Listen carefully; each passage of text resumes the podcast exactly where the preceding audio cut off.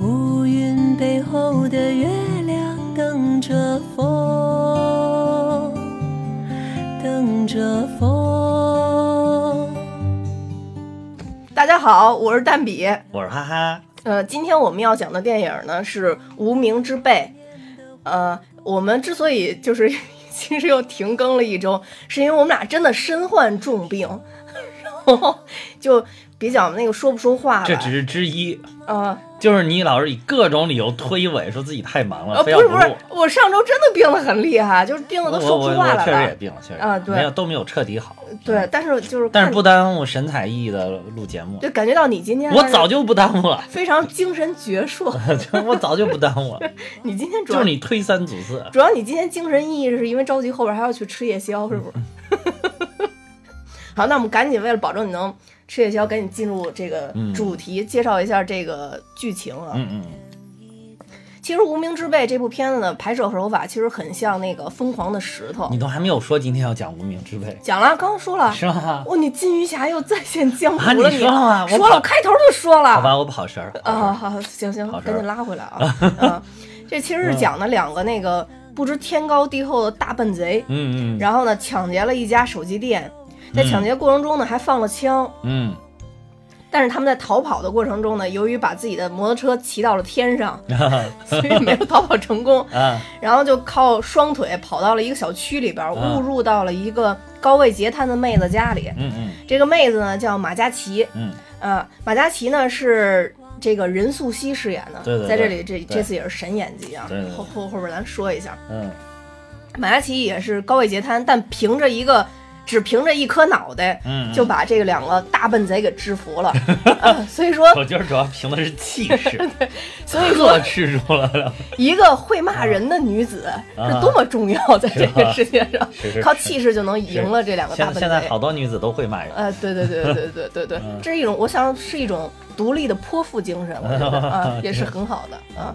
然后这个，呃，马嘉祺的哥哥呢，是我们陈建斌老师饰演，叫马先勇。嗯马先勇呢，以前是一个协警，嗯但因为他有一次酒后驾车，相当于是，呃，出了很大的事故，他的老婆呢就在这个车祸中就去世了。对，而且他当时好像要转转正了，是吧？要转事业编，好像是。对对对，没错，嗯。然后他的妹妹在这次车祸当中，相当于就是高位截瘫了嘛，对对对。嗯，然后这个妹妹就是任素汐演的这个，就是一两个笨贼闯入的这个家里边，就是任素汐演的这个角色这段我刚才已经说过了。啊。你说你又说过了吗？对对对，你你先别发言，让我把这说完。然后这马先勇不是就刚刚咱们说的，他已经就失去这个转正的机会了嘛，啊然后他开始当保安，啊然后他就给他的老板应该是高明，在工地上当保安，啊！在工地上呢，他就找到了一支枪，嗯嗯后来这支枪就丢失了，嗯丢失以后他一直在找这个枪的下落，因为作为一个特别正义的。一个一心想当警察的人来说，他觉得这个枪支丢失是一个大案件，对，所以他无意中发现了这个抢劫案之后，他就一直通过这个抢劫案在追踪这个枪支。嗯但后来其实结果是他高明的，是他老板高明的儿子拿了这支枪，啊是为了保护他爸爸。啊，然后那两个大笨贼呢，其实也没有偷到值钱的手机，偷到了一堆的手机模型。模型 那开始笑死我了。对，但、呃，到结尾的时候，其实这两个大笨贼还是无意间，说白了，他们真的不是有意，实际上当时被放花吓到了，以为嗯马先勇冲他们开了枪。嗯嗯，但在这个过程中，其实马先勇是被他们拿的那支枪给打中了，嗯啊，然后这个片子整个戛然而止，就在这儿就结束了。当然，这两个大笨贼其实还是伏法了，最后。嗯，哎呀妈呀，你这讲的好乱，本来他本来这个片子就是很乱的，他好不好？人家不乱，人家是线索多，线索多跟乱是两码事儿。啊，得了吧让你，一讲就讲乱，这来这儿现写的这个这个提纲就是不行，我跟你说，这个概述就是不行，这段别在节目里说，到时候给剪了。这个这不行，一定不，这不可能剪了。我跟你说，之所以我说嗯的乱，就是因为我每次说完一段，你都没听见，我再说一遍。你看我这刚说任素汐这块儿高位截瘫被他们一顿收拾，然后之后接话就又讲了一遍 任素汐是谁，我都服了啊好吧啊！好，不管怎么着，这个啊这个梗概故事大家都明白了啊。总之就是抢劫的人最后服了法，嗯啊，是非常符合我们主流价值观的啊，非常正义啊。嗯但是这里边其实很零散，刚刚我说也像那个疯狂石头一样，嗯嗯其实它分了很多条线。嗯呃，主线呢，其实一边是由这个马先勇领衔的，嗯嗯就是一直在找枪破案的这条线；对，还有一条线呢，是由马嘉祺领衔的，就是跟两个笨贼，其实他是在一起，呃，度过了一段时间吧。对啊、对。对还有几个小的线是这个马先勇的女儿依依啊，跟高明的这个儿子，这有一条线。嗯啊。嗯，相当于有点这种懵懂的爱情故事吧，嗯，这么这么一条线，还有一条线其实就是高明带着他的爱人，啊啊、啊在这里边就是相当于是个小三儿吧，啊啊啊啊，然后一开始应该是先私奔走了，嗯。然后后来为了争得尊严，又又跑回自己的这个叫乔城的这个地方，嗯。嗯。其实还有一条也算是编织线路吧，就是这个、这个嗯大笨贼里边有一个叫大头的，啊大头。嗯，大头，对，大头啊跟他一直喜欢的这个女孩啊儿，啊啊。的一一一条线路。这个女孩儿呢是一个应该是按摩女吧，也就是电影一开头出现的这个人。啊是，嗯，对，嗯。呃，整体来讲，这部片子搞笑的程度，我觉得是达到了，符合我的预期。呃对对，嗯黑色幽默真的真的幽默了，对，真的幽默了，啊黑色喜嗯剧，这真的喜剧了，对嗯，我觉得真的是特别像《疯狂的石头》，让嗯我觉得，呃，除了《疯狂的石头》之后，这么多年，好像这是又一部让我觉得，嗯呃，就比较惊喜的这种黑色幽默的影片。啊嗯，呃，我咱们简单的过一下这个剧情里边的一些搞笑细节吧。搞笑细节呃对对对对，我印象比较深的，啊啊，好像你先说一个，啊，嗯我觉得最开始。最开始比较逗的是那个大头给那个嗯眼镜儿，就其实是是张宇演的那个角色嘛。哦，对，啊在这里我必须要先提一下啊，这边可能大家都发现了，这个大笨贼一号这个眼镜儿是张宇演的，对对呃，对，就是就是药神里面的黄毛，对《药神》里面的黄毛，嗯最近他出演的张那个宇不是章鱼，啊，对对对对。一定要发音准确，不是对张宇演的，是 张宇演的。对张宇，张宇，对然后他演的那个《大象席地而坐》嗯也得到那个最呃近金马奖金马奖的最佳影片嘛？嗯对对对对对对对，所以他的演技来讲，从嗯这部片子上，我觉得是真的不错真的不错给大家一个惊喜。哎，演技真的不错。其实当时黄毛演的就很好，对对就没想这没想到，其实这个跟黄毛有一点相似的地方，但是也有很大的不同。对嗯对，嗯。因为《大象席地而坐》我没看，所以嗯我我也没没法去评判这个东西。但确实，他这里边演的这个角色跟黄毛的性格是有一定重合的。啊，是是嗯有一定重合，但是比那个黄毛更加张扬一点，然后对就是更加外强中干。对对对，我我我觉得第一最最开始让我觉得特别逗的就是他们俩不是骑着摩托车到了那个店门口啊啊吗？啊然后这会儿那个大头抽抽抽了一根烟，啊然后 拿着那根烟，因为他的那个摩摩摩托车那个头头的那个头盔应该是会大一些。他那个手是能伸到那个头盔里边的，啊然后他自己抽了一口烟，然后特别酷的就把那颗烟递给了他的兄弟，但是他兄弟那个头盔应该是很紧的那种，啊。然后进不去，然后他就往那儿叭一放，然后他兄弟也没怎么着，也没抽着，然后他立刻就把那个烟给拿回来了。对，然后就是不，这不是大头拿的烟，就是眼镜自己拿的烟。眼镜自己拿的烟？眼眼镜那个大头那个是有牙齿的那个头盔嘛，那个头盔嗯。卡的紧，他戴的紧，伸不进去哦。啊，，就是应应该是没记错啊，应该是没记错，我反正不是他拿的就是他拿的，总之这个喜剧效果是出现。了，喜剧效果是出现了，嗯。然后这里边其实还有一个就是我刚刚说的嘛，他们那个摩托车一一起就抢抢劫完了以后，嗯。从那个店里一跑出来，嗯，然后要骑那个摩托车，那一块真的很搞笑。的，对对，就是他们，因为我我我没坐，我没开过摩托车，我不知道。然后反正他那个意思就是说，一开始该捏离合的时候不不捏离合，该撒离合的时候不撒离合，然后摩托车在那一瞬间就飞到了天上他就是加油加的太猛，然后突然一一一一踩离合，嘣上去了，对对对对笑对死，我觉得骑车的时候遇到这种事儿还是挺尴尬啊的，你知道吗？对。主要是关键是，本来要把自己搞得两两个悍匪一样，还拿着枪，结果一下就一出门就露得很怂的感觉，就是怂。其实后来你才知道，原来他们在店里就已经怂过了。而且而且大头好像为了伪装自己在肚子里还放了一个巨大的一个对对对，那个这个巨大的还垫子，伪装成大胖子嘛，所以他后来说是那个人嘛，就是那个那个叫什么忘了呃，就是他那里边相当于是跟他啊暗恋那个女孩在一块儿工作的一个人吧，啊对对波波啊，对对对吧？对对，波波啊就是相当于也是一个也是一个黑社会吧？对对对呃对对呃，波仔是波仔是吧？对对对对嗯，对对波仔，对，他就伪装成那个了。嗯嗯然后其实当时我看那个的时候，我心里也疼腾起一丝疼痛，你知道吗？就是因为啊我在初中的时候曾经也干过类似于这种事儿，但是我我的男同学，一个男同学，我们要一块儿出去玩儿去，嗯。然后都是一个男同学带一个女同学。嗯嗯，但因为我早年一直骑男车，哦，呃，一般出去都是我带一个女同学，然后她坐在前面大梁上嘛。啊啊，然后当时带我的那个男同学是骑了一个女车，虽然是比较大的那种女车，啊。所以我不得不就坐在那个后座上。嗯嗯。但由于当年啊我的吨位在那儿，啊，然后 就是我的吨位在那儿，别的女孩儿就是。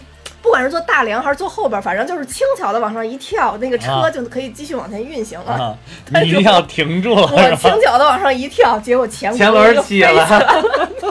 所以我看那个电影的时候，就突然想起，后来就自从有那个事件以后，啊 我们再出去，就总有人提醒带我的那个男生说带他一定要小心一定，要摁住前面是吧？说带他前轱辘不着地。啊所以在我心中，就是看到这一段的时候，心中有一种隐隐的痛，想起了往事，是吧？就那种往事。因为毕竟他这只是技术不好，嗯，我那个就比较尴尬，对对对。就，是因为不是他这个他这个也尴尬，他是对于两个所谓要当悍匪的人来讲，哎非常的尴尬。而且你没发现这两个人并没有觉得在这个过程中很搞笑或者很尴尬，这两个人特别坚定的抢劫完了以后，还一直认定自己是悍匪。对对对对对对，然后，但是他们俩手脚还是比较伶俐的，然后就是就跑到了那个就是这个叫马嘉祺的这个屋子里，等于从厕所翻进去了嘛。对对对，其实我觉得这里边真正搞笑的全发生在这间屋子里，啊就是他翻到马嘉祺这间屋子里以后，啊就是任素汐制造的笑点。啊对，那那不少，就是就是他们三个在这互动，其实有挺多的笑点。对对对对，啊，跟而且这个大头潘斌龙本来就是喜剧演员嘛，嗯嗯嗯啊，他这他他他在这个，尤其这个潘斌龙在屋子里边的时候，起到了他那个中和的作用，反倒是笑点特别的凸显。对对对，就是这一块儿还让我挺惊喜的，对对对。就是因为一进去，你首先你看那个任素汐那个状态，就是虽然那两个大笨贼看不出来，但观众都能看出来他是一个重病状态，啊就坐在轮椅上嘛。啊，是。呃，但那两个大笨贼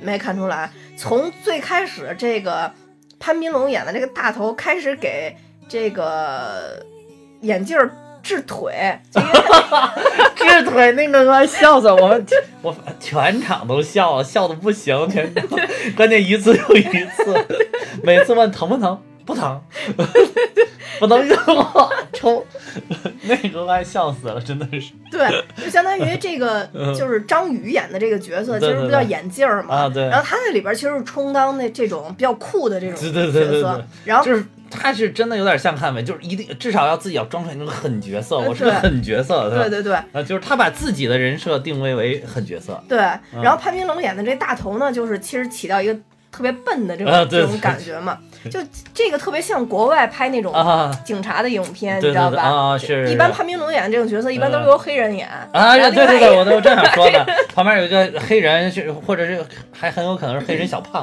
啊，对对对对对，没错没错，啊应该什么？然后特别贫，一直在旁边说说说叨逼叨，对然后办事儿还特别的怂，是吧？就是啊其实包括最早那个成龙演那个尖峰时刻，啊，尖峰时刻啊，对，然后那个黑人也是，对，然后后来那个就是嗯之前我给你推荐过那叫什么《王牌保镖》，啊，就是那啊个死侍啊，我知道死侍演的嗯对那那个谁局长 充当了这个角色，死侍跟局长 就这种反差是特别搞笑的。对对对对。但是就是任素汐这个角色加进来以后，就惊喜点更多，就本身那 两个人就很有笑点了，你知道吧？对对对，就是治腿的时候，因为这个任素汐演的这个马嘉祺，他其实是高位截瘫嘛，对对对对然后他应该是人已经对整个生命失去希望了，对对对对，所以他基本上活着对实没有什么感受，嗯所以他就说酒精撒上去疼不疼？他说不疼。然后他应该又撒那种面面像云南白药粉末那种，不知道什么粉，它消炎粉估计是。对，然后又说 疼不疼？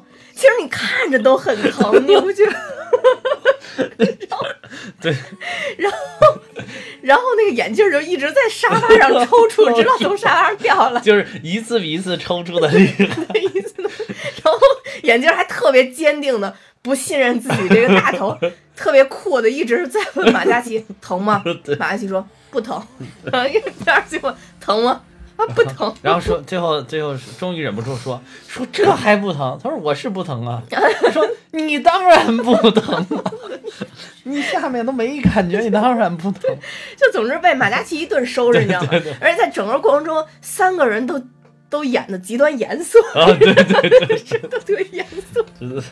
对，然后其实这个马嘉祺见到他们以后，看到他那个枪了以后，就开始一心求死，啊是，各种其实还是挑衅，各种挑衅。对对对。对结果反倒是，就我觉得这点就凸显了什么叫胆儿小的怕怕胆儿大，嗯胆儿大怕不要命嘛，是吧？这就这俩本来这俩胆儿也不是特别的大，结果一下碰到了一个不要命的，算是彻底被制服了。对，其实就是你类似于像大头，他其实就是胆儿小的，啊，对对这眼镜就是胆儿大的，对对对对 然后马嘉祺就不要命，妈呀，是不要命的，真的。就是一开始眼镜儿就跟他说：“那好，说既然你这么说的话，我就弄死你，我一啊对定打死你。”然后拿枪一直抵着，是是，抵着马嘉祺。马嘉祺说：“咱们俩一块儿数到三。”这会儿其实大头已经害怕了，啊然后刚说三，然后然后那个那个大头在旁边就二三四，对对对对对，二三四，二三四对 对。然后每次每次他要掂枪去崩他的时候，哎呀，你又这样，你冷静冷静，你要冷静，笑死。然后他们就数三二。我当时真觉得到一的时候，我当时其实不知道会怎么判断，因为一直看觉得那眼镜特狠，你知道吧？就觉得他不应该充当这种搞笑角色，啊然后也觉得那个马嘉祺也特别狠，啊，然后没想到到一的时候还是马嘉祺对，就是就就说这个潘斌龙演这大头真的起到了一个中和的作用。你看两边都特别硬，你中间要没有一个软和人，这就硬到这儿，不知道该怎么办了。结果他上去二三四，对二三四，哎呀，不要这样，你要冷，还说什么？你看墙上写的多好 莫生气。莫生气，生气。这哇塞，然后然后眼镜就感觉好像是一团热火，啪浇上一盆冷水了。对对对对，然后眼镜拿那个抵着他，然后三二一，啊然后就终于放进来说疯婆娘，对对对说你是个疯子。啊，对对对。然后这会儿你才发现，还是 还是马嘉祺比较狠。对对，这不是这会儿你才就你你在这个里边，其实你慢慢慢慢发现，就是这个眼镜其实关键时刻也有点怂，嗯对但他不是那种真的狠角色，对对啊，就他们俩其实还是相对来说是比较善良的，其实比较淳朴，对比较淳朴，比较淳朴的，对啊，因因为他们两个人的一大问题就是有点没文化对，就是没没知识、没文化，然后不懂法，对对就不知道怎么就是。而且自己呢又想觉得自己很牛逼，我靠！但是不知道该怎么办了，对对对。说又又不知道从哪儿整了个枪，然后就是说非要去打劫。哎，他那枪是从哪儿整的呀？他这里好像没说那枪是从哪儿是吗？是不是没说吧？对对但是就是一个很土的一个猎枪嘛，啊对对他也表了说是那个山里农村用的枪嘛，对对对，所以其实也说明他们俩不是也说嘛，他们嗯。为什么从村子里到到城市里边来就是混不下去嘛，就是他们俩这种绝对是在村子里也是一天被人打三顿那种感觉。很有可能，就是可能连村霸都干不掉，但是自己又很想逞强那种感觉。对对对对，没错没错。然后他那个不是在村里边就说要编造这个，他当时杀了一只眼镜蛇嘛？对对对对，嗯，然后说最后其实也也爆出来说那眼镜蛇也不是他杀的嘛，本来就是死的。对，本来就是死，他捡回去对对对。然后他这里边这里边他们在这个房间里边还有一点特别搞笑，就是新闻里边播，然后说这个什么是应该是今年最蠢笨贼是吧？啊，对对对。然后网友还拍了一了段抖音，啊还鬼畜 还，然后实在让眼睛实在看不下去了，突然又要发狠了，是吧？就就是觉得自己哇被羞辱了，我自尊心受到践踏。对对对，嗯，我我要找回我的尊严。就是其实要说严肃一点的话，就是他真的是代表了一批小人物的这种心理状态，就是自己很想能厉害一点，对很想让别人看着我是不一样的，但是真的就是没有办法，而且就是像他这种，就是很多就是像他这样一样，就是你客观条件上都不具备，你从小你没有在这个环境里，你没有受到良好的教育，你你没有好好学习，你你你家里边也没有那个经济条件可能去支撑你来这么做，所以你就变成了这个样子。但是呢，自己又有一颗 躁动的心，啊躁动的心，对对对对，始终有有有有有一颗想造起来的心，但是你要真正去硬碰硬的说想造起来，你发现他又不行。对，嗯其实这里边还有一个就设计特别好的细节，就是他把那个手机店设计在银行边儿上对。啊，对，所以这就牵扯到另外一条线。其实马先勇发现这件事儿的时候，他就跑到那个银行那块儿，因为整个现场嘛，都摄像现场、啊都拿那个那个那个黄线拉起来了嘛。啊对对对。然后他就问那个银行的警卫说：“都已经出这么大事儿了，为什么还让人在这儿存取钱？说破坏现场的证据。啊然后那个警卫就说：“说抢的是隔壁手机店。就包括其实当时马嘉祺也一直反复问他们，为什么你们不抢银行，抢的是手机店？其实他们侧面也说了，就是因为那里边有保安，手机店不会有保安，就是还是怂嘛，有点怂怂，然后他们的理理由说的非常冠冕堂皇，说这是我们第一次，第一次一定要稳妥。啊，对对对，第一次一定要稳妥，对，没错没错没错，我敢保证这两个人也绝对不敢看《逃出绝命镇》，对。因为因为那天我我发现在在咱们群里，就嗯。除了你说特别可怕以外，咱们不是还有一个那个那个嗯朋友，好像是在在在其他地方读研的吧？那个啊那个 Mark。然后那个啊也在群里说说说我跟哈哈一样，我哦对对对我也看看到了。我也看不了《逃出绝命镇。对对》，对，好像就是今天刚看到的。把我给笑的。我说我说，都应该你们的该往你们大院儿里边集中我去，这这有什么好 好笑的？这给好多人都看不了，我跟你说。哎，但是我郑重的说，《逃出绝命镇》真的只有开头那一段是比较惊悚的，后边都还好。你说开头一个小时吗？后半个没有，小时后边真的看进就好了。二十多分钟嘛，二十多分钟嘛，就是后边后边就还好，看进去就还好。大家加油加油加油，不要不要跟哈哈一样。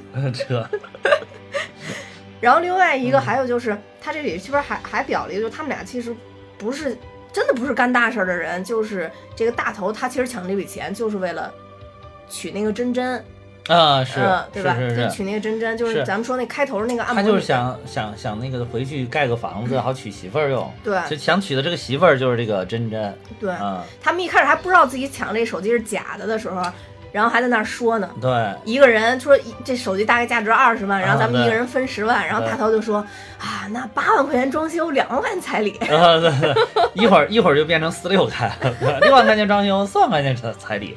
啊对，然后，然后嗯还有一点就是他这块儿特别甜的，就说，哎呀，那要不然他说了一段，其实是七万块钱装修，两万块钱彩礼，啊还有一万给他买棒棒糖。啊一万特别喜欢吃棒棒棒糖糖对对对对。对。然后我就看有好多网友都说说这个片子明明是一个黑色幽默，然后就是。就警匪片，说愣生生给拍成了爱情片，说里边好多地儿设计的特别甜，呃，其实这个真的是，哎，挺好的。对，真的是特别甜。其实这这一点有一句话还挺触动我的，就是挺触动人的，就是嗯他就是在这憧憬嘛，然后就说去以未来娶真真怎么怎么样，嗯然后那个眼镜儿都特别残忍的告诉他说，我告诉你，你你你真真是不可能嫁给你的。嗯嗯嗯嗯嗯，啊，他要是可能嫁给你，他都不会来这个地方。他他为什么要来这儿？来这儿是绝对是不会回去的，不会跟你回去，不会嫁给你的。嗯嗯嗯，啊，我觉得说的就是直戳心窝，其实是，这个就是是我感觉是这样的。嗯嗯，当时他就是说到这块儿的时候，我突然想起陶喆的一首歌《啊小镇姑娘》，其实讲的也是这个、这个啊故事嘛。对啊，陶喆那首歌就是什么么唱的？呃什么小镇姑娘来到大城市，什么什么什么的，反正你去听一下这首歌吧。然后大概就是来到大城市以后，反正就是两个人两地分开以后，啊就再也看不见看不到小镇上面的小青年了。啊就跟这个歌跟这个特结合特别好，我觉得，对对对嗯对。他这里边其实大头真的是纯纯的干所有的事，好像都在为这个真真，对对对对对对，呃，所以到最后结尾，真真真的是吃着棒棒糖在憧憬未来跟大头的生活的时候，你也会觉得，其实是有情人终成眷属了，而且这个女的跟我的预判并不一样。不，但是我觉得这不可能，嗯未来走不下去那的。电影它可不就这么电影就就得戛然而止，就是王子跟公主最终走到了一起，是吧？嗯嗯，但其实之后两个人可能会会分居嘛，但是就不跟你讲了。真真就走了。对，所以你做不了迪士尼，我跟你说，迪士尼专业造哎梦一，百我正。想说呢，一提到公主这个事儿，我突然想想想到了这个马上即将上映的《无敌破坏王二》，啊，对对对，对吧？今天有人在群里边说这个不好看，我觉得这并不重要。爱 IP 通通涌出来就可以了。我去那儿根本就不是看剧情的，情怀是吧？我就是一定要看个看那个公主同时出场，到底怎么 PK？三个女人一台戏，我靠，一个公主就一台戏，一堆公主那是多少台戏？你想想，哎，不过现在其实迪士尼好多公主真的也都与时俱进了，嗯。像这这是咱们说的那个这看最受欢迎的那个那个，w a n n y Love 这个看来也是要跻身公主系列了呗？嗯嗯嗯，啊，对，她本来就是个公主，对这个 w a n n y Love，她她原来是她那个游戏里边的那个对对对对对，Number One，然后这但是她是一个痞公主，然后现在就她要跟这些传 传传统公主。然后混搭在一起，但是后来发现这些传统的公主并不好伺候，还不如痞公主。我记得那个预告片里边就说说，嗯，你也是公主，你也会被陷害吗？哎，不是，咱们之前说说迪士尼那期公主的时候，其实也说过，就现在就当时迪士尼公主的有很多剧情，在现在有点不太符合主流价值观了，对对对，现在的审美，对对对，不符合现在审美了。现在公主好像都是要独立啊，是吧？嗯自强有能力，是吧？对 Elsa 是吧？啊，对对对，没错没错，不需要王子的公主对对对，自己还会魔法，厉没错，就是牛，呃啊一个人什么都能干，嗯，对对对对，这这个是符合现在主主流价值观的，是是对嗯，就是其实这里边这个马嘉祺也绝对是是，就她要是公主，也绝对是一痞公主。对对哎对，对，我当时就想，如果说是有马嘉祺在后边做幕后老板，啊啊，这俩人也许能成大事。啊真的真的真的真的。真的 真的，那个那个有有胆有识，对对对对，有脑子，绝对有脑子。前面这两个就是没脑子就敢冲了，对 对吧？这这种组合其实是真能干事儿，对，没错，嗯。就是其实刚刚咱们说到那三二一开枪，对。不是没开成吗？嗯不是说到是疯婆娘吗？啊其实他们俩那会儿就害怕了，啊，俩人拿着东西就要往外跑。啊，对对对，俩人就要走了，觉得这人太恐怖了，我的妈呀！然后这会儿又有一个老戏骨，啊啊。九孔先生啊！九孔，九孔在这边也演得好，哎，这这里边其实他们都说这个贵州话的话，我嗯。这这都怎么学的？一九孔是个台湾人呢，但我我起码能看出，就高演高明儿子的那个演员是啊。配音，他口型对不上，所以我不知道哦九孔是不是也九孔不是九孔是自己的声音，啊那就很厉害。任素汐也是自己声音，任素汐是是山东人。啊，九孔山东人，我觉得你，我觉得大陆的至少学起来还好一点，而且嗯。北方语系，台湾人啊，哇，这不容易啊，台湾人对台湾人，啊如果说这真是九孔自己说的话，那确实很对他非常厉害对这个对对，我觉得像像什么是是九孔陈自己的建斌老师都声音，那个就是自己声音啊。陈建斌也是，陈建斌也不是那个贵州人他是新疆人嘛，啊啊，嗯，对，新疆人。所以这这个也是有功夫啊，这个有功夫。但是陈建斌当然可的能让太太嗯，是四川人吧，还是重庆人？那呃，就语系很很很像语。系很像，但是、嗯但是其实我觉得可能是你要让贵州的人一听啊，觉得他们说的还不标准，但是让我们一听就是完全就听对不出来，毛病就是那。边的那边的嗯语言，对对对对。嗯。所以九孔老师出现之后，这块儿又就出现嗯 马嘉祺第一段狂骂，对对对对对对。中间毫不停歇。任任素汐在这里边就是没有什么肢体动作，全靠喷，使劲儿喷，而且就是，就是简直骂到那个青筋都爆裂的那种感觉。就是骂九孔老师思路，我大概听了一下，就是。啊第一，我不需要你照顾我；第二，你回去好好待着；第三，你待到死吧；第四，你待到死，待到烂了，收尸都没人管你。然 后就是反正他这后边一系列全都骂出来了，骂的九孔老师吓得门儿都没打开，然后就跑了。然后还特别委屈说今天是我生日。然后就非常的苦闷，然后就去做做 SPA，啊，对对对，做 SPA 啊，放松一下，对对其实九孔老师等于把这两条故事线也是也连接串上了串起来了。对对对对对对。然后等于在这个时候，嗯，马嘉祺完全已经把这两个大笨贼给吃定了嘛，所以他就跟这两个大笨贼说：“如果你们敢走出这门，嗯。我就喊，因为他嗓门足够大，楼道里边全部全部都能听见。那这俩人就害怕了嘛，对对对。然后就留下来了，然后就出现了刚才你说那个莫生气那 那一幕，就要崩了。还有留下来最搞笑的，还有大头居然去给他们做饭。吃，搞得特别居家，扎个围裙在那儿做饭。说实在的，真真如果跟他在一块儿，我觉得真真肯定很幸福。对对对，没错。他只要能控制住自己内心的欲望，就就能很幸福，真的。对，其实这里边其实也说了嘛，真真跟他说的就是觉得他不能搞钱嘛，在这里边说，啊就其实就是是他没钱嘛，赚不了钱嘛。对对对嗯、对就是这样。因为就像类似于这种的故事线，其实挺挺多的，就是这种故事很多电影都贯穿，包括咱们之前说那个《找到你》嗯里边马伊琍演的那个角色啊、啊，其实也是嘛，就是底层的女的，然后去做这种按摩，然后旁边有个小混混跟着，然后帮她去搞钱，其实就很像嘛那个剧情。马伊琍呢跟着他马伊琍去做按摩那是被迫的，他是为了给小孩治病呀。啊，对，是，但是就说这嗯种故事线，就是这种搭配，小混混与按摩女的搭配，哦是在电影里边经常出现的那种。哦是对吧但是对，哎呀，但是就是你像真真这样，就是长得就是确实也挺好看的，嗯，身材也很不错，对吧？这里边 cosplay 身材也很不错。然后就是他往往确实是他容易就是有一产生一些想法，对生活呀、对未来。对吧你，而且就是如果在村里边儿，哎，长得又这样又挺不错，那不也有很多人追求？可能是，就容易把你的抬起来。对然后就觉得我应该不，我的不应该在这个地方，然后这样的话，就是你内心的欲望容易被放大，嗯但是你其实你又达不到，那没有办法，你看，只好走上了这这种当按摩女的这种路。就是说实话，真的到了大城市很容易沉沦跟沉迷的。对对对，啊就是就你沉迷于你自己想要的东西，但是你又得不到的东西，对，所，以这个是很容易让自己迷失的。嗯，然后如果是能控制住这个，然后好好的跟像大头这样的一个嗯男生在一起的话，其实是能过得非常幸福的。嗯嗯，但是难点最难最难的点就是控制自己的欲望，这个太。我觉得这从人性上很多东西这太难了克服这这太难了嗯嗯，对，这太难了，嗯，哦所以没有办法，这就是，哎呀，就是好多的社会的问题啊，小人物的问题，我都不都说这部这部电影反映小人物的吗？那小人物的问题好多都是有一些怎么说呢？说是原原原罪也好啊，或者说有一些原生他就具带来的一些客观的条件在里边，你是你靠你的人力，你是很难去克服它的。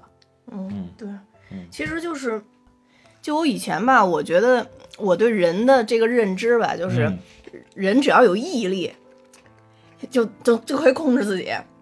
呃只要是自己有钢铁一般的意志，就可以控制自己。但是，嗯，你怎么知道？问题就是你怎么知道你到底这意志钢铁不钢铁？对对对对对，因为最近我不是看了好多是类似于心理学的书嘛，可能我已经到了岁数了，特别急于探求、探知自我，对自我提高一些认知啊。然后我就发现，真正其实心理学的研究的话，人百分之九十九都是无意识行为，嗯嗯，只有百分之一是有意识行为。有的时候你觉得你是有意识行为，其实你是无意识行为。你说有些那种很牛的人，是不是就他把百分之一努力成了百分之二，他就成功了？呃，对对对，就是这样，嗯对。但是他还是有百分之九十八都是无意识行为。嗯，对，所以我觉得就刚咱们说的这点也是，就是人呐就很难，嗯你除非你是真的修炼成了大师了，可能你你在在已经是在这个世界上前百分之百分之一，还得还还还要再往上的人，你可能才能做到这些点，或者说你起码你对自己的认知探究已经很高了。但是我发现，往往对自己的认知探究很高的人，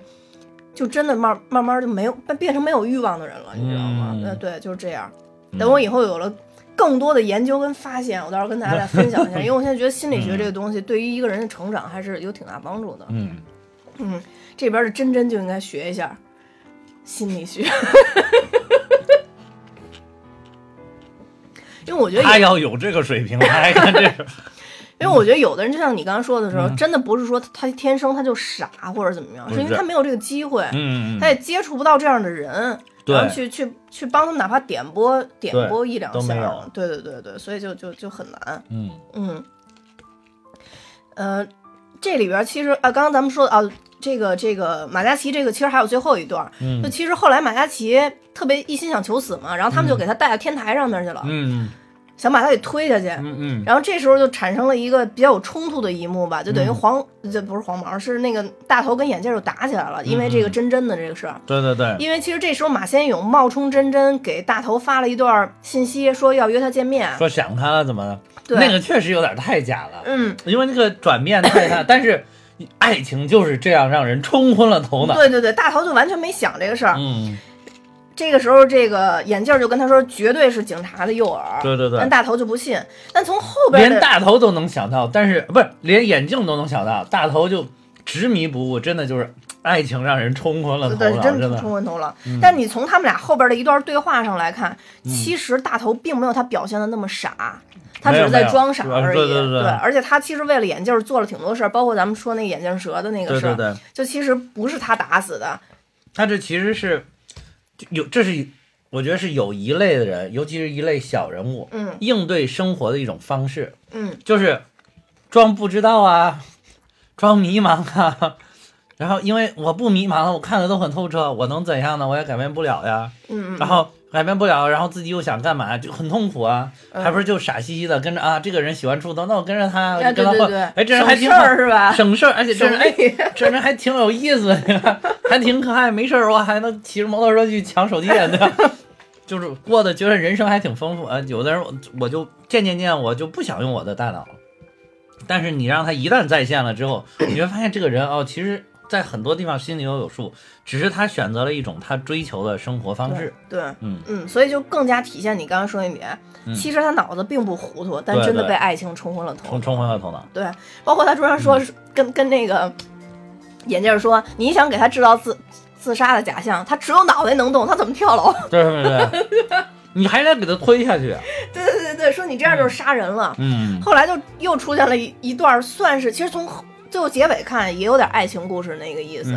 就眼镜儿跟这个呃马嘉祺说，我已经给你打开煤气了，嗯然后你你你你你听着歌睡着之后我就走了。对，但其实他在那个墙上还画了墙上画了一幅画，啊，说不是弄了一张纸吧？我想陪你走完后面的路啊对对对对，相当于他只是让他睡着了嘛。啊，从这里边看，他应该会回来的，因为他当时把这个马嘉祺弄睡着了以后，他其实是去找大头了嘛，因为他觉得是个陷阱吧。啊啊，他其实是去救大头了。我觉得他应该抱的心思就是把大头救回来以后，他应该还是会回来找这个马嘉祺的。啊嗯，所以马嘉祺醒了以后特别感动嘛，看着那、那那一幅图就然后就哭了嘛。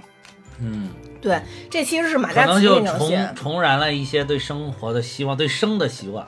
对，，没错没错。嗯，就他觉得可能有一个人在等他吧，但是 他殊不知那个时候其实大头跟眼镜已经被警察给抓起来抓了。抓起来了，对对对。对，这个就必须再讲而且我也觉先勇这条得他们线，两个真的也过不下去那就过不下去啊，这是一种非常美好的浪漫主义色彩在里面。嗯，对对对对对。完了，我是不是也完了？看电影看成死理性派了，可怎么办？不是，就是就像你，嗯就像咱们之前说的嘛，就这种东西真的很很容易让人想想象成那斯德哥尔摩综合症的，啊，就是两个人被被关在一个密闭的空间里边，啊然后两个人就是相互强势，尤其这个这个。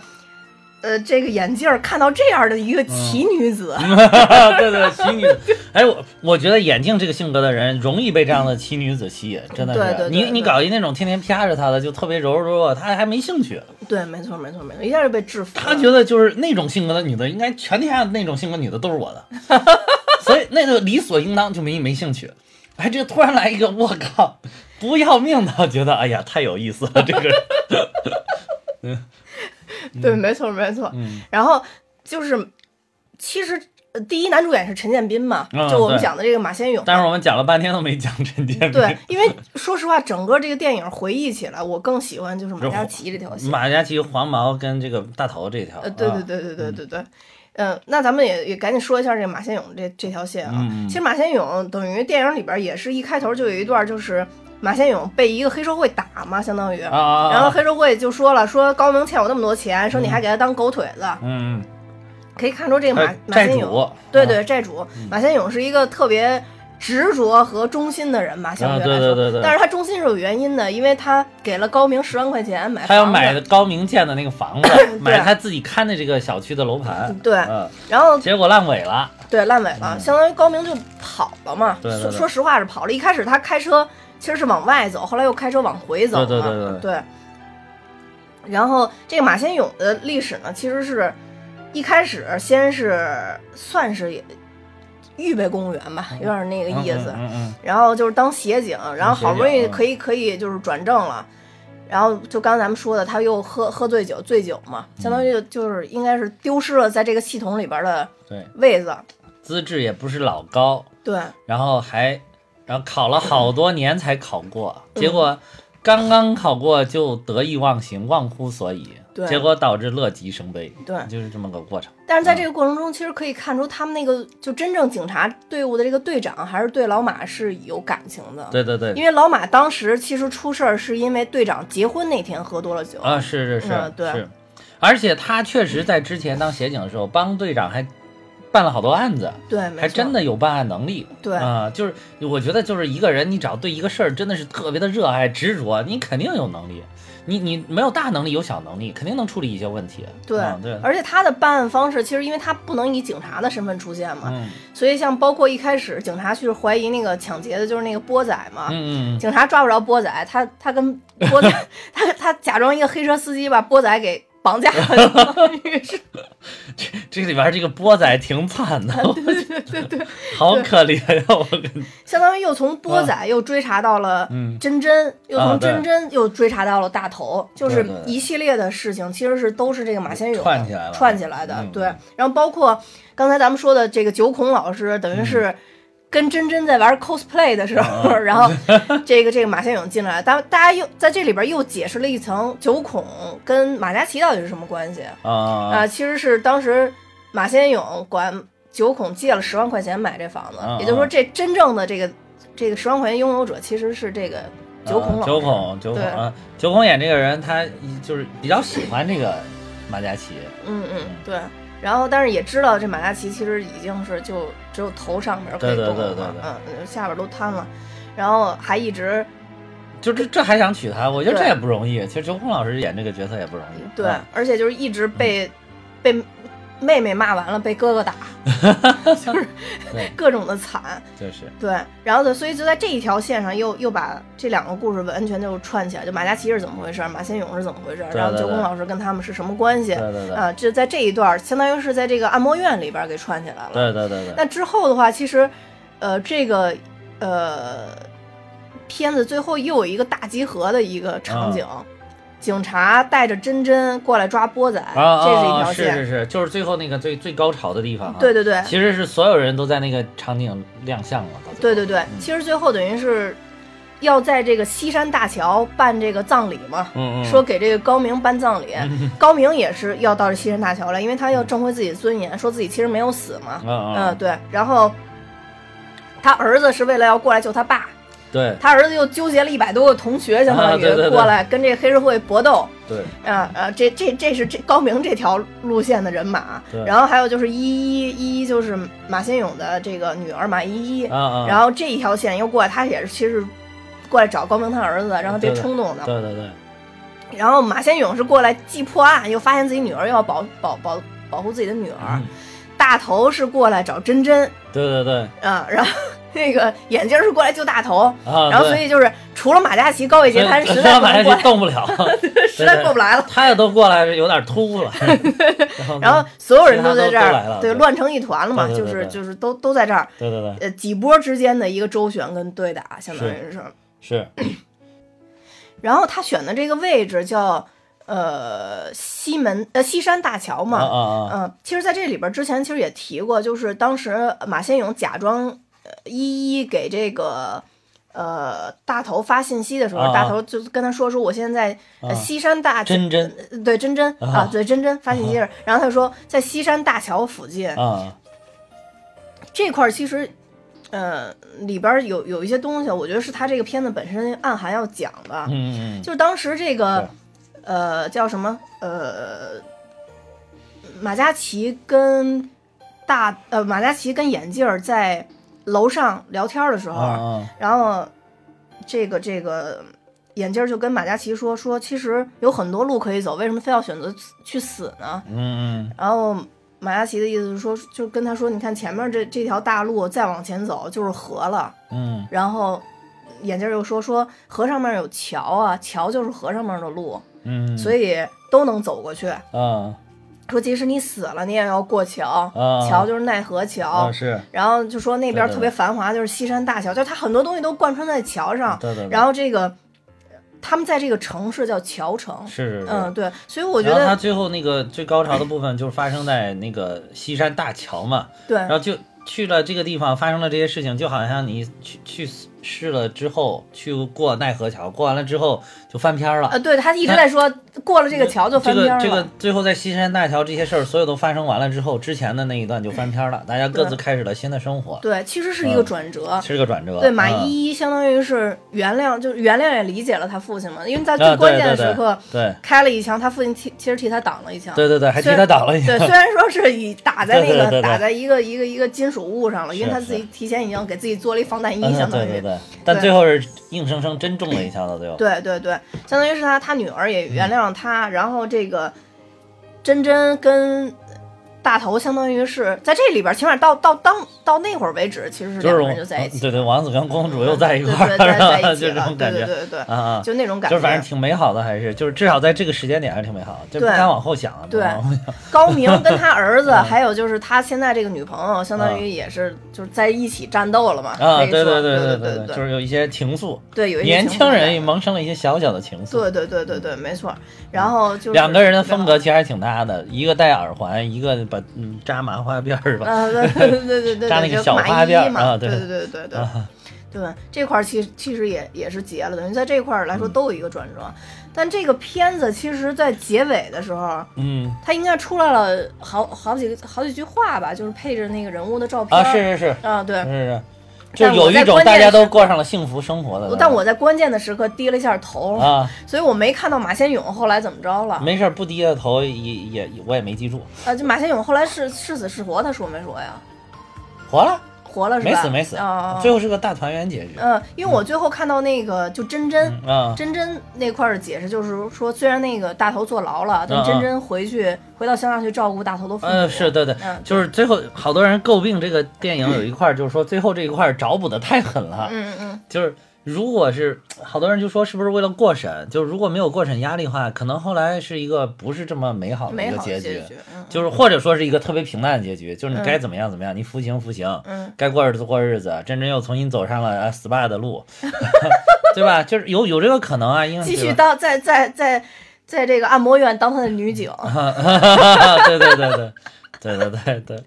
对，这个这这就是有可能是是这个样子，但是最后呢，这个但是其实我觉得这样还挺好的，嗯，哎，看的人很心心很暖，我就，哎呀，有的时候看看电影就不想看到最后，感觉心里边拔凉拔。对我也是，尤其是看这种就是已经预期它是一个喜剧影片，对对，就是其实好多人喜欢这种感觉，但是其实，难道一定要拍成这样你才知道生活是这样的吗？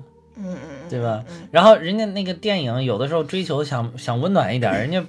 难道真的不是导演想追求美好的生活吗？对 吧？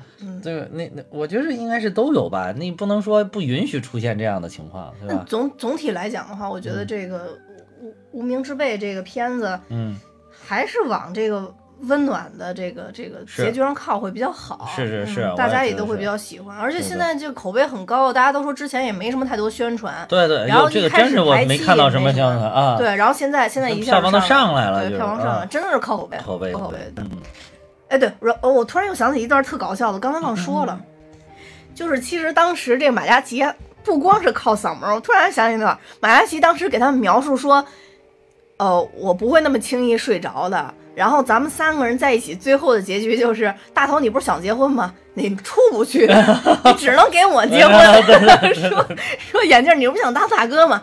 你也当不了大哥，你只能给我当大哥。对对对对，当时我觉得就是把他们两个说的特别绝望的，对对两个人特别绝望。然后就是句句话直刺心灵，是吧？对，我觉得当时我就觉得这马嘉祺实在太有脑子了，就是任素汐在这里边的演技，我觉得。真的比《驴得水》里边的还要好哦！真的，哎呀，比比《驴得水》好，真的是比《驴得水》没有任何的动作，完全靠说还有你看他那个当时在那个顶上，他站不住的那个感觉，嗯嗯，哇，演的实在是太牛了。也挺搞笑，那段那个怎么弄都把他拽不住，后来弄个绳子在上面拽着。对，其实就是对于他来说，死之前的愿望就是能站着拍张照片嘛。啊，对。所以就是 各各种。哎，我记得咱们群里面还有人说说，当时看有那个他看到就是这块拍照这一块就泪奔了嘛。啊其实我没有找到泪奔的点在哪儿，但是但是我能体会，我能感感觉他为什么泪奔的那个那个感觉啊，我能体会啊。对，其实拍到那块儿，大多数人还是在笑嘛。啊，对，其实大多数人是在笑的，对对。那那个你要，但是我知道那个确实是，其实是能戳中人的内心的那个地方。对对对嗯，就从背后来讲，嗯，因为那个感觉就是在那个时候，你只有一颗头能动的时候，尤其他最后挂那个绳嘛，对对对，就是感觉他就是一个木偶嘛啊，他只能随人而摆弄，就是他他他自己已经失去自我，完全失去自我了。但是在最后那个电影，我相信他要表达的，他看到那个眼镜儿给他写那那一一句话和画一张图的时候。其实人最后剩一颗脑袋也是幸运的，我当时觉得，就他还有保有自己最后最珍贵的东西，就是感情这这部分还留留下来。这个我不光看这一块儿，就是包括，其实马先勇有一段过来找他嘛，就看他妹妹嘛，嗯，嗯，然后他跟他一直喊话，一开始特凶，后来突然特别温柔，说哥你要照顾好你自己，少抽其实那他想死了，对，想死了，然后啊少吃饭。他哥一下都傻了，说你怎么变成这样了？然后，然后他又使劲骂他哥一顿，然后他哥才放心才嗯走了，对对吧对对对对。然后那个时候，等他哥刚一走，他就含着泪，其实跟眼镜说说，其实我已经原谅他了。嗯嗯嗯，对，但是原谅他了又如何？就是这人生是不可逆转的。对对对他已经变成这个样子了，但真的最珍贵的感情还保有着。对对，还有还有他大小便失禁的那段，小便失禁的那一点啊。啊，就是那段你一看他这么凶狠，但其实你看他就觉得这个东西，哎呀，太伤自尊了。对，就是他就我觉得这这个就他每一天不停的这样的这个点，可能就是一天每天都在刺他的内心，嗯刺刺刺刺刺到自己，哎除了想死，真的没有什么其他想法的感觉。对，嗯，哎呦，你说那段我可能都选择性忘记，当时我看那段的时候是最难受的。嗯，对，确实挺难受的。他那段又试图给你拍的搞笑一点，拿毯子直接把他给捂上。对对，但是但是真的没办法，而且到其实那一段演的这两个大笨贼也震撼了嘛，也震撼了，就而且那个理解他的心思了。而且你你知道，你看到他其实这两个人也是真的是挺善良的，他们两个属于就很淳朴，真的是没文化，不懂法。对对对嗯。对对对，就是你看他们就是抢了抢完了之后，跑到他们家，呃一点没有说，哎呀，我违法了，怎么怎么办？这个嗯没有这个这这个方面的这个这个感觉，好像就是他的对法律这个东西很淡漠。就是他只有说我怕被逮着，我怕被逮着，但是他他不知道他逮着之后面临的是什么。他刚才做了一件怎样的事，他都没有兴致，对对这个对这个事情的性质他没概念，都没概念。对，嗯，而且真的是嗯，就包括在最后一幕，这个眼镜儿向这个马先勇开枪的时候，嗯其实那段也挺讽刺的。马马先勇最后其实是告诉他我这是个假枪，嗯，然后，让他觉得其实那那种悔恨感是更加深在他心里的，应该是。他就怕人家耍他，就啊最后他还觉得还是被耍了，对，还是被耍了。嗯，对但是最后他就也没有觉得就是被耍的这个事儿，好像还是还是伤人的这个事儿更大一点，嗯 是吧？嗯嗯嗯，最后还是伏法嘛，相当于他自己主动把那个枪给扔出来了嘛。对对对对对对。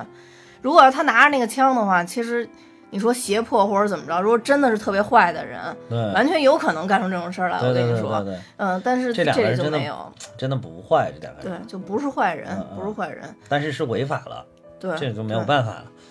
对，所以相对来说还是比较合理的这个拍的，最后还是伏法了嘛，符合还是符合这个主流价值观的。你不能说对对对你违法了你还跑了，对对因为一开始我看这片子之前，好多我我看好多影评都说什么最后是大完满结局，因为我不知道它是以字幕的这种形式出现的，你知道吗？我当时想大完满结局不会这俩人跟着陈建斌跑了吧？这仨人一块儿跑了吧？完满在圆满在哪儿了是吧？啊，对对对对，然后我其实有点担心拍成这种结局，所以就是这种两个人伏法的，我觉得我还是还是可以接受的。啊，而且其实最后相当于是给马嘉祺留了一个念想。啊是啊，马嘉祺留了一个念想嗯，因为公主跟王子如果永远不在一起的话，可能永远都会思念对方，只要他永远都不放出来想死了啊，对，永远都不想死了，啊对对对对对所以这点也还是好，对对对，嗯，当然我我我这个相当于是突击看的啊，就是就是 大概印象也就留下这么多了，嗯但总体来说，保就是按照咱们两个的一贯的作风，就是说实话，就是只讲自己比较喜欢的电影。啊对对对嗯嗯，我记得我当时跟你说的时候，你说你已经看了这个片子了嘛，是是就还不错嘛，还不错嗯，对嗯我也是因为有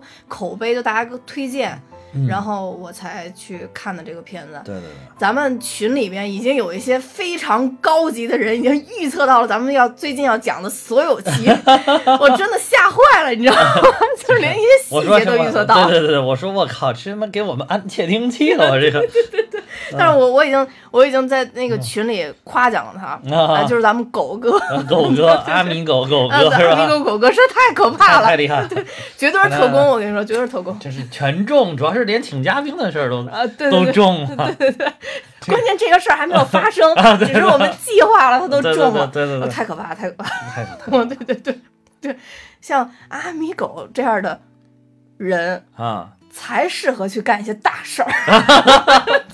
就是如果你你你要是有了枪以后，我就劝你去抢隔壁银行，就别去手机店了。阿米狗这个能力完全可以助力我们国家发展，你知道？预测能力超强。对对，就已经不是一般的能力了。这个嗯，对对对，对，没错没错没错。